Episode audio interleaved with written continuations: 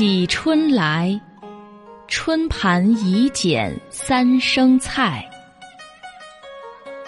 元，元好问。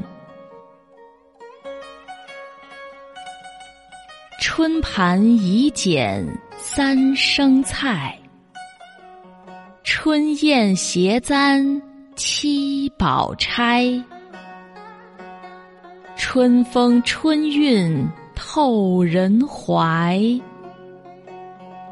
春燕排，齐唱喜春来。这是元好问在春天招待客人的宴会上所写的一首咏春曲。这首元曲给我们描述了元朝时立春节气民间的习俗，同时也展现了人们迎春时的喜悦。第一句。春盘一剪三生菜，生菜就是莴苣的叶子。立春那天，用生菜、春饼等装盘，叫做春盘，再邀上亲朋好友一起来祝贺春天的来临。